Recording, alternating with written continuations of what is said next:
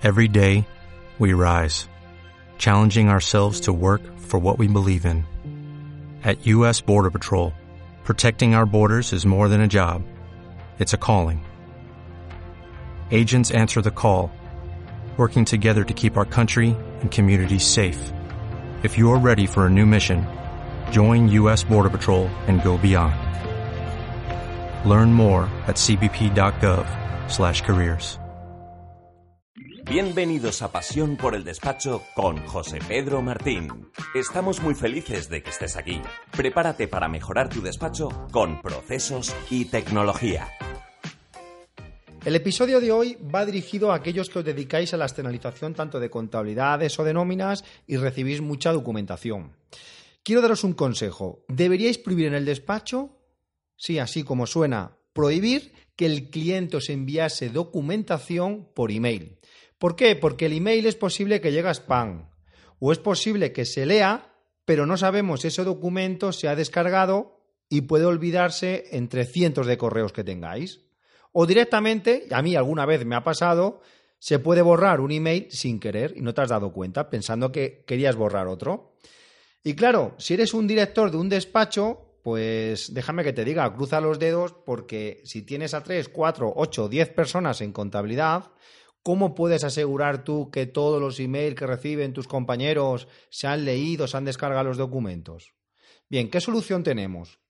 El cliente, pues muchos despachos profesionales lo que están haciendo es a darle un acceso a algún gestor documental tipo Drive de Google o Dropbox o similar, en el que con un usuario y contraseña y habiendo creado una carpeta, pues el cliente en una subcarpeta, que lo vamos a llamar laboral o otra que lo podemos llamar contabilidad, el cliente va depositando las contabilidades, en este caso los PDFs o los Excel correspondientes allí, o a nivel laboral, o que sean las altas, etcétera. ¿Cuál sería el modelo ideal? Vamos a pedir la carta a los Reyes Magos. El objetivo sería que el cliente accediese a un único lugar, a un portal del cliente que incluyese pues, el módulo de fiscal y contable, el módulo de laboral, un módulo de portal del empleado, etc. Y entre esos módulos tuviese uno que fuese de gestor documental, en el cual toda la documentación que fuese depositada allí directamente o incluso internamente ya estuviese asignado a una carpeta unida a su CIF, porque el CIF es único, porque a lo mejor la razón social podría llegar a, algún, tipo de equívoco. Bien, el cliente pues tendría allí una carpeta para la contabilidad, podríamos tener otra para, para laboral y con la subcarpeta que vosotros eh, queráis. Ahora bien, el cliente directamente pues depositaría a nivel contable, lo más común va a ser esos PDFs o esos Excel, y a nivel de laboral, pues principalmente la documentación de los empleados, aunque deberían ser los empleados los que realmente enviasen esa documentación a través del portal. Ya sería la leche si el cliente, una vez que nos deposita en la carpeta contable los documentos, en este caso los PDF, que automáticamente estuviese conectado con un OCR, por ejemplo, como Matrix, uno de los líderes en el mercado de contabilización automática de factura y automáticamente se contabilizase y se fuese directamente a la contabilidad.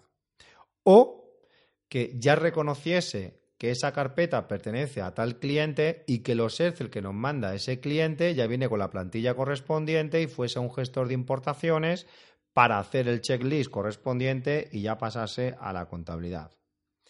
Bueno, esto sería el modelo ideal. Ya en el cuarto congreso que tuvimos eh, el pasado día 7 y 8 de marzo en Zaragoza, eh, Joaquín, eh, de Net Asesor, nos adelantó lo que era la figura del portal del despacho, pues como un lugar de control absoluto en un 360 grado de las operaciones contables, fiscales y laborales.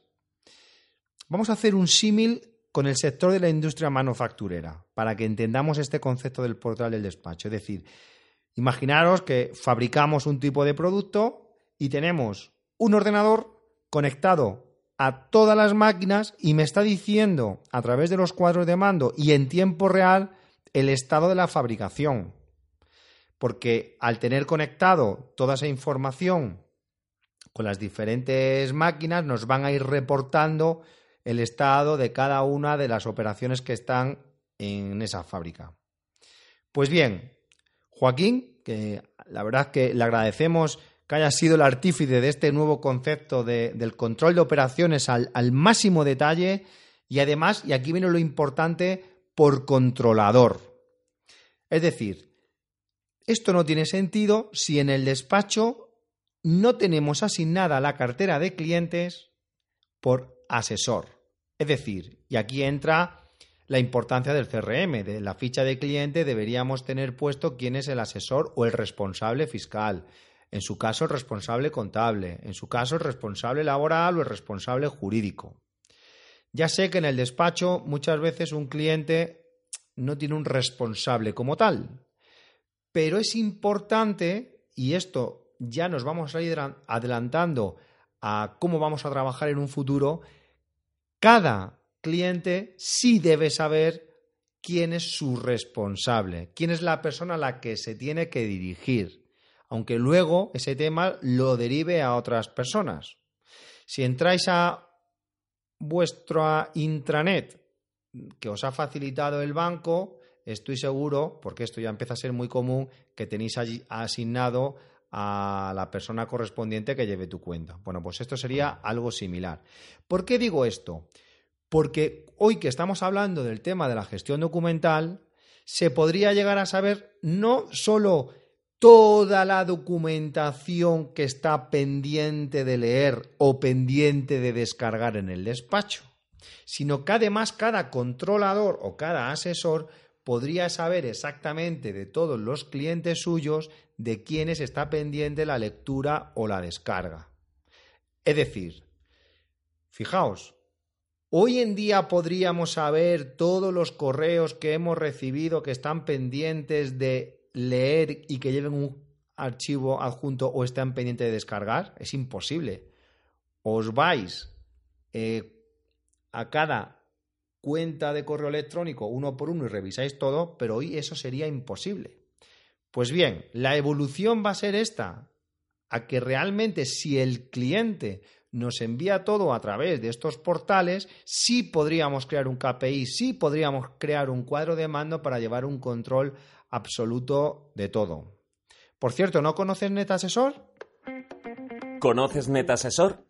El software que permite al despacho profesional ofrecer a todos sus clientes su propia información laboral, contable y fiscal en tiempo real, conectado con los softwares líderes del mercado sin procesos ni configuraciones imposibles. www.netasesor.com Y por último, alguno dirá, bueno, Ahora yo cómo le digo a mi cliente que me envíe toda la documentación a través de un gestor documental o a través de un portal. Esto es muy complicado. Pues yo creo que no. Yo creo que es muy fácil de vender al cliente. Tan fácil como decirle, si me envías correos electrónicos, yo no me voy a hacer responsable de que me puedas enviar una factura importante y no se contabilice porque me puede entrar como spam. Mira, es que realmente Mm, se me puede olvidar si me envías un correo electrónico. Y nosotros, la única forma que tenemos de garantizar de que todo el proceso llega al 100% y de forma perfecta hasta el final es con esta metodología. A partir de ahí que el cliente elija. Si elige la que no le da ninguna garantía, yo no me voy a hacer responsable. Necesitamos tener un control exhaustivo de todo lo que pasa en el despacho. Esta sesión se acabó. Es momento de tomar acción. No te olvides de suscribirte y obtén los mejores contenidos sobre procesos y tecnología en los despachos profesionales.